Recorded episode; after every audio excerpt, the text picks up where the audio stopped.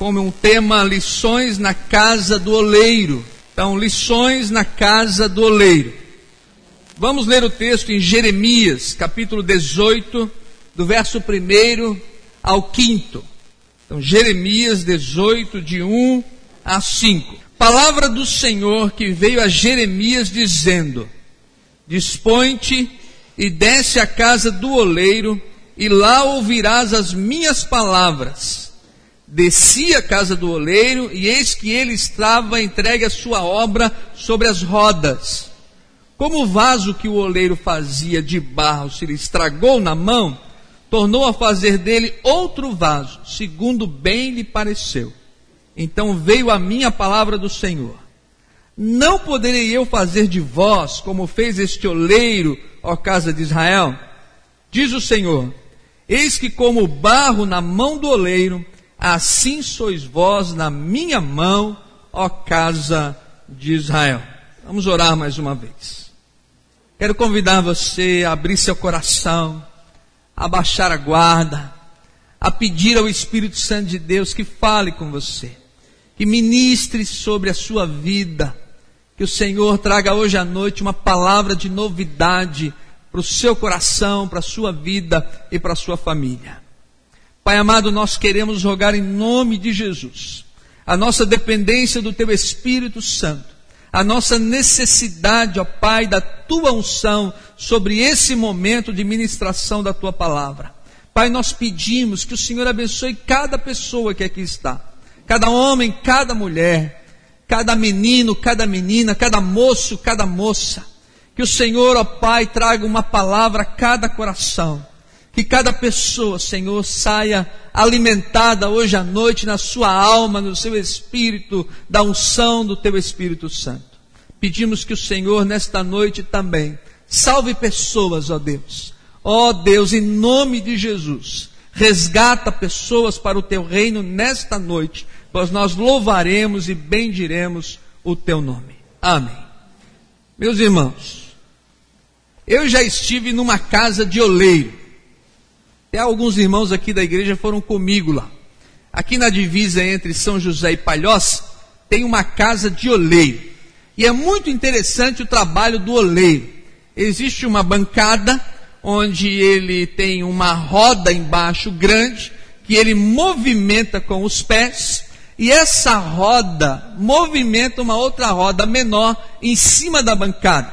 Ali ele põe a argila, ele põe o barro, e com uma habilidade incrível nas mãos, ele vai formando vasos, os mais diferentes tipos. E eu fiquei durante algum tempo observando o oleiro trabalhar. E a maioria das peças ele não usa nenhuma ferramenta, apenas as suas mãos, os dedos, às vezes o friso com uma pontinha da unha e é tão interessante e às vezes aparentemente parece fácil. Então eu pedi a ele que deixasse com que eu me sentasse na roda. E ele então colocou um pouco de barro em cima da roda, como ele fazia para ele, e eu me sentei e comecei a tocar aquela roda com os pés e tentar fazer alguma coisa com o barro. E os irmãos já sabem o resultado sujei as minhas mãos, o que pude, mas não consegui fazer nenhuma peça. Quando ele sentou-se novamente na roda e começou a rodar, não sei se vocês já viram o oleiro trabalhando, mas só o fato dele colocar a mão no barro já vai subindo um vaso. É igual aquelas cobras que o cara toca a flauta, ela sobe já vai subindo um vaso.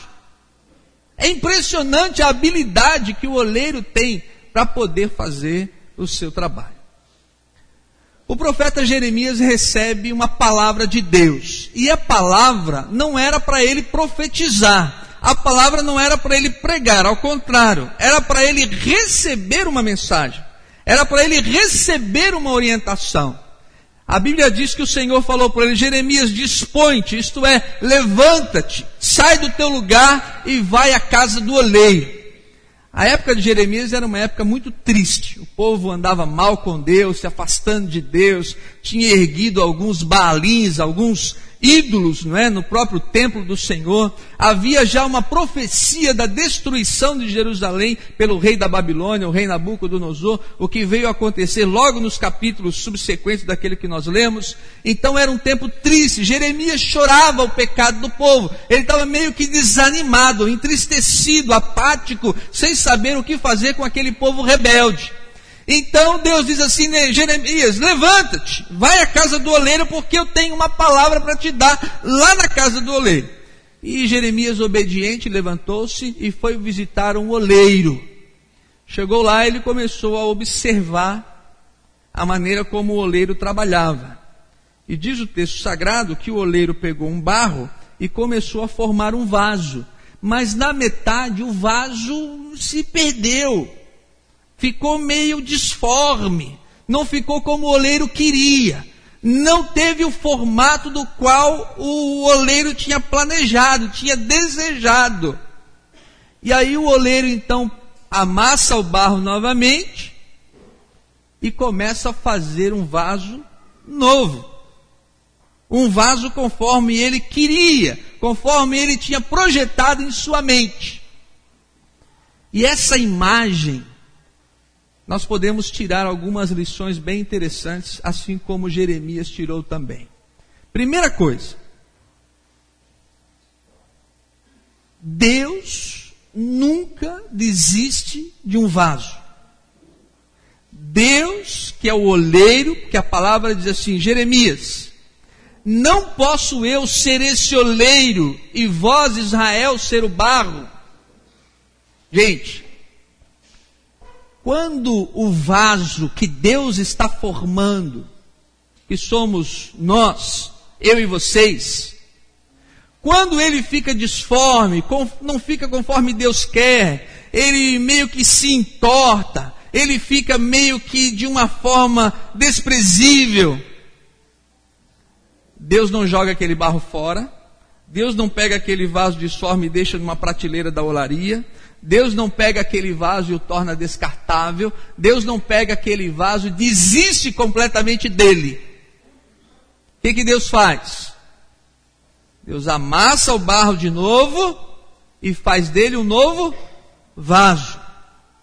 O que nós vamos ver hoje à noite aqui, através dos batismos, é o maior milagre que pode acontecer na face da terra.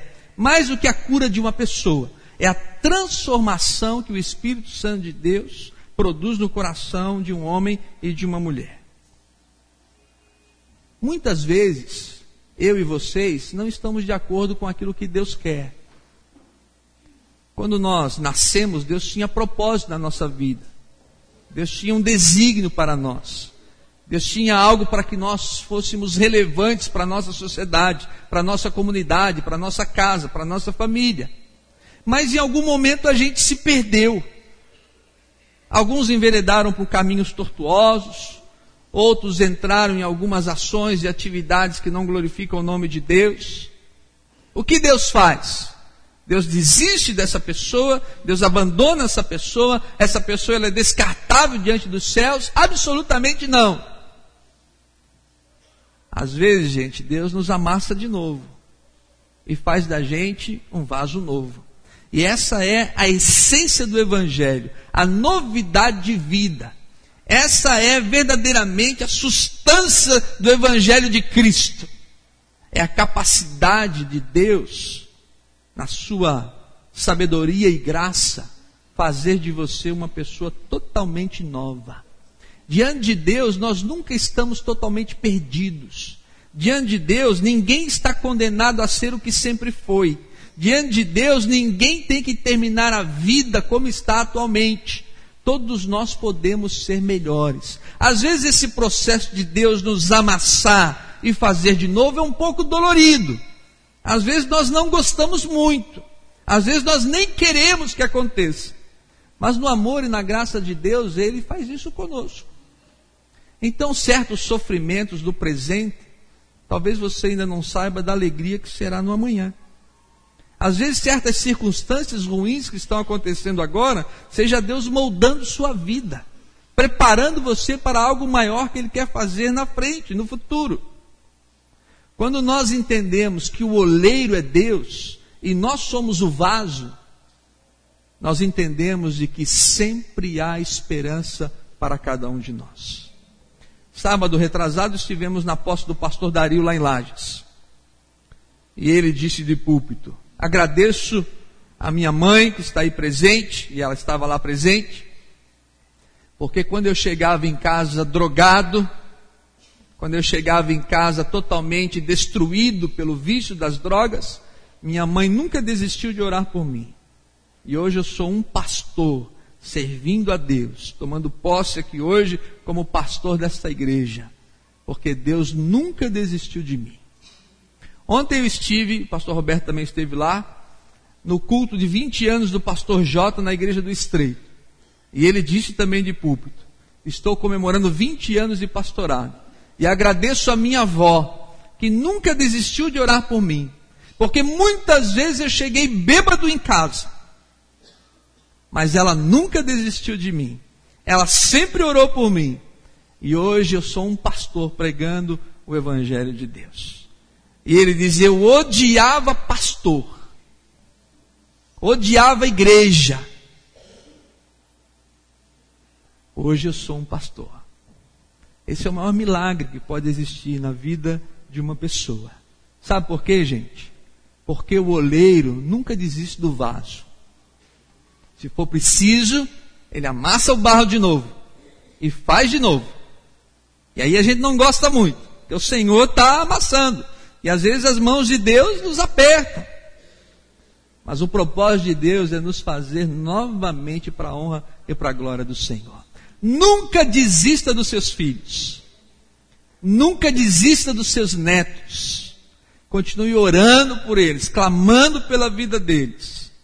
Porque é só olhar aqui e ver quanta gente aqui já foi transformada, abençoada, liberta de vícios, liberta de escravidão do maligno, liberta de espíritos malignos, porque o Senhor tem esse poder tremendo de nos amassar e fazer de novo próprio pastor Weber, da nossa congregação, que cantou aqui, que daqui a pouco vai estar ali comigo no batismo, é um exemplo disso. É não é verdade, pastor? Como o Senhor transformou a sua vida, porque o Senhor Deus nunca desiste da gente. Segunda lição que nós tiramos, tiramos na casa do oleiro. Começou a fazer novamente o vaso segundo a sua vontade, segundo bem lhe pareceu. Eu sei que você tem planos, eu sei que você tem sonhos, eu sei, sei que você projeta coisas para o seu futuro. Mas você já parou um dia para perguntar assim: Senhor, o que o Senhor tem planejado para mim? Qual é a tua vontade sobre a minha vida? Quando o Senhor me fez, quando o Senhor me moldou, e eu sou vaso único, sou peça única, sou peça exclusiva. O que o Senhor tinha em mente quando o Senhor me formou? Qual eram os, qual eram os planos do Senhor para a minha vida? Essa é a pergunta. Porque às vezes nós só queremos que Deus nos abençoe, que Deus faça o que nós queremos, que Deus trabalhe em cima dos nossos sonhos, que Deus estabeleça os nossos propósitos, os desejos do nosso coração. Mas que tal você perguntar, Senhor, qual é a tua vontade sobre a minha vida? Qual é o plano do Senhor para mim? Que história o Senhor tem para mim? Eu quero dizer a você que os planos de Deus são mais altaneiros. Os planos de Deus são melhores. A vida que Deus tem para nós é a melhor vida que um ser humano pode ter e pode viver. Às vezes nós ficamos a vida inteira vivendo a nossa vida e perdemos uma vida tremenda que o Senhor tinha para nós. Eu, quando era adolescente, queria ser engenheiro. Fui me formar, me preparar, mas aos 19 anos Deus me chamou para o seminário para ser um pastor. E já se vão 21 anos nessa estrada. Graças a Deus que eu não sou um engenheiro. Graças a Deus que eu sou um pastor. Porque as experiências vividas como pastor, com certeza eu não viveria sendo um engenheiro segundo o meu coração.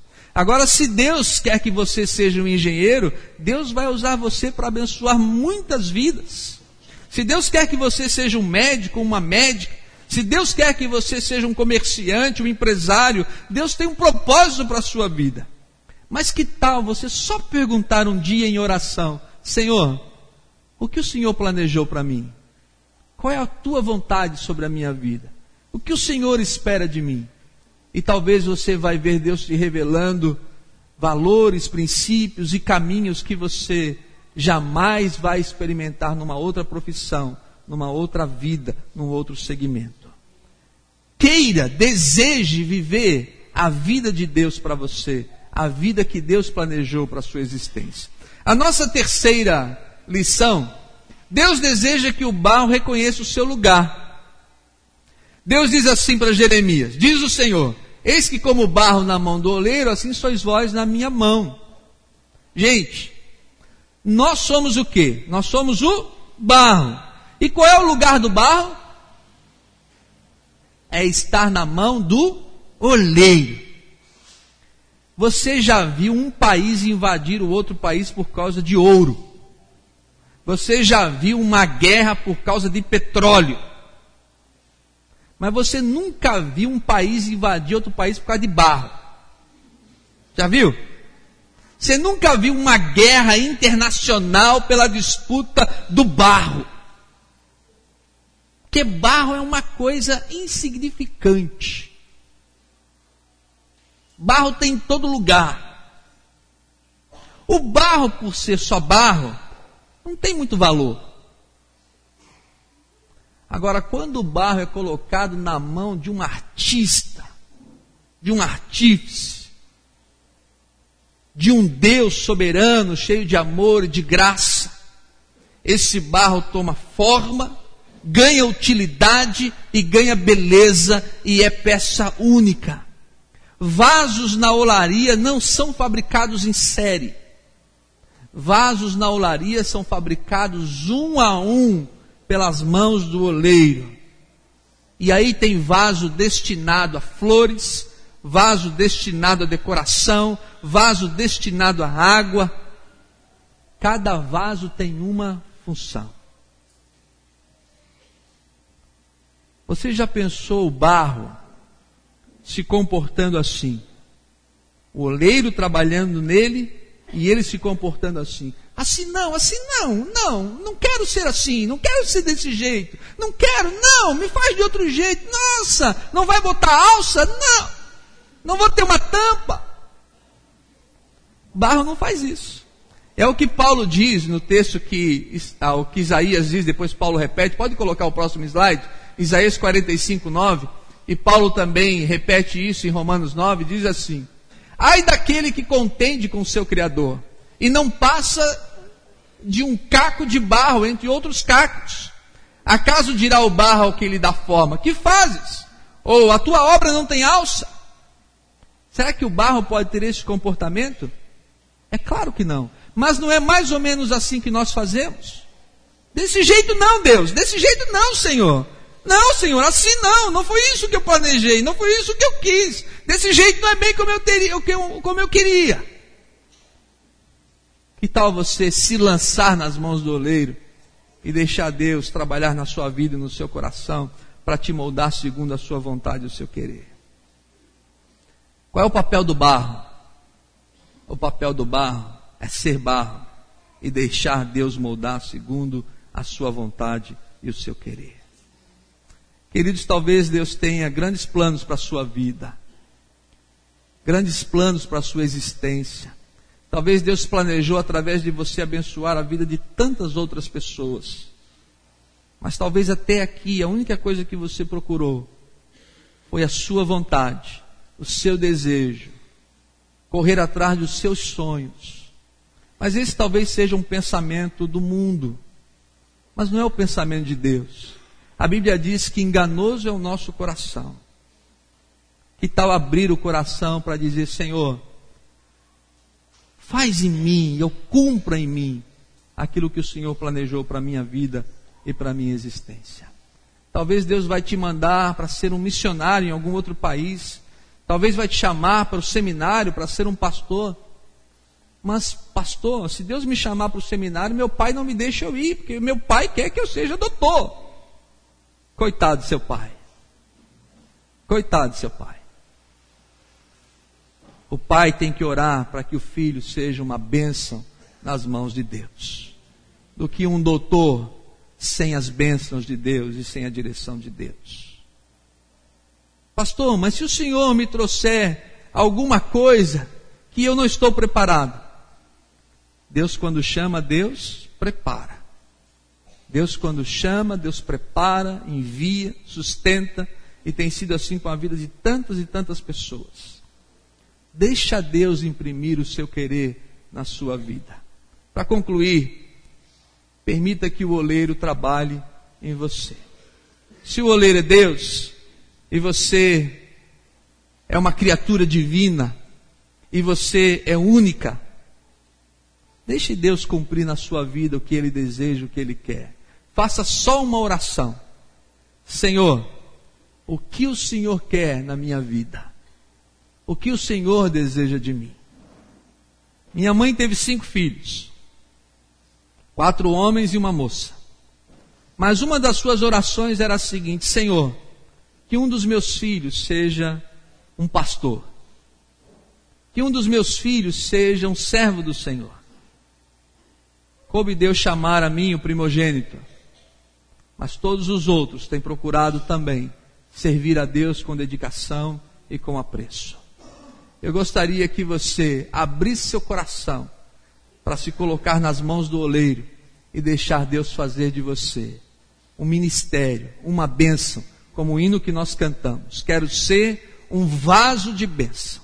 É o que eu desejo ser, um vaso de bênção nas mãos do Senhor. Amém, queridos?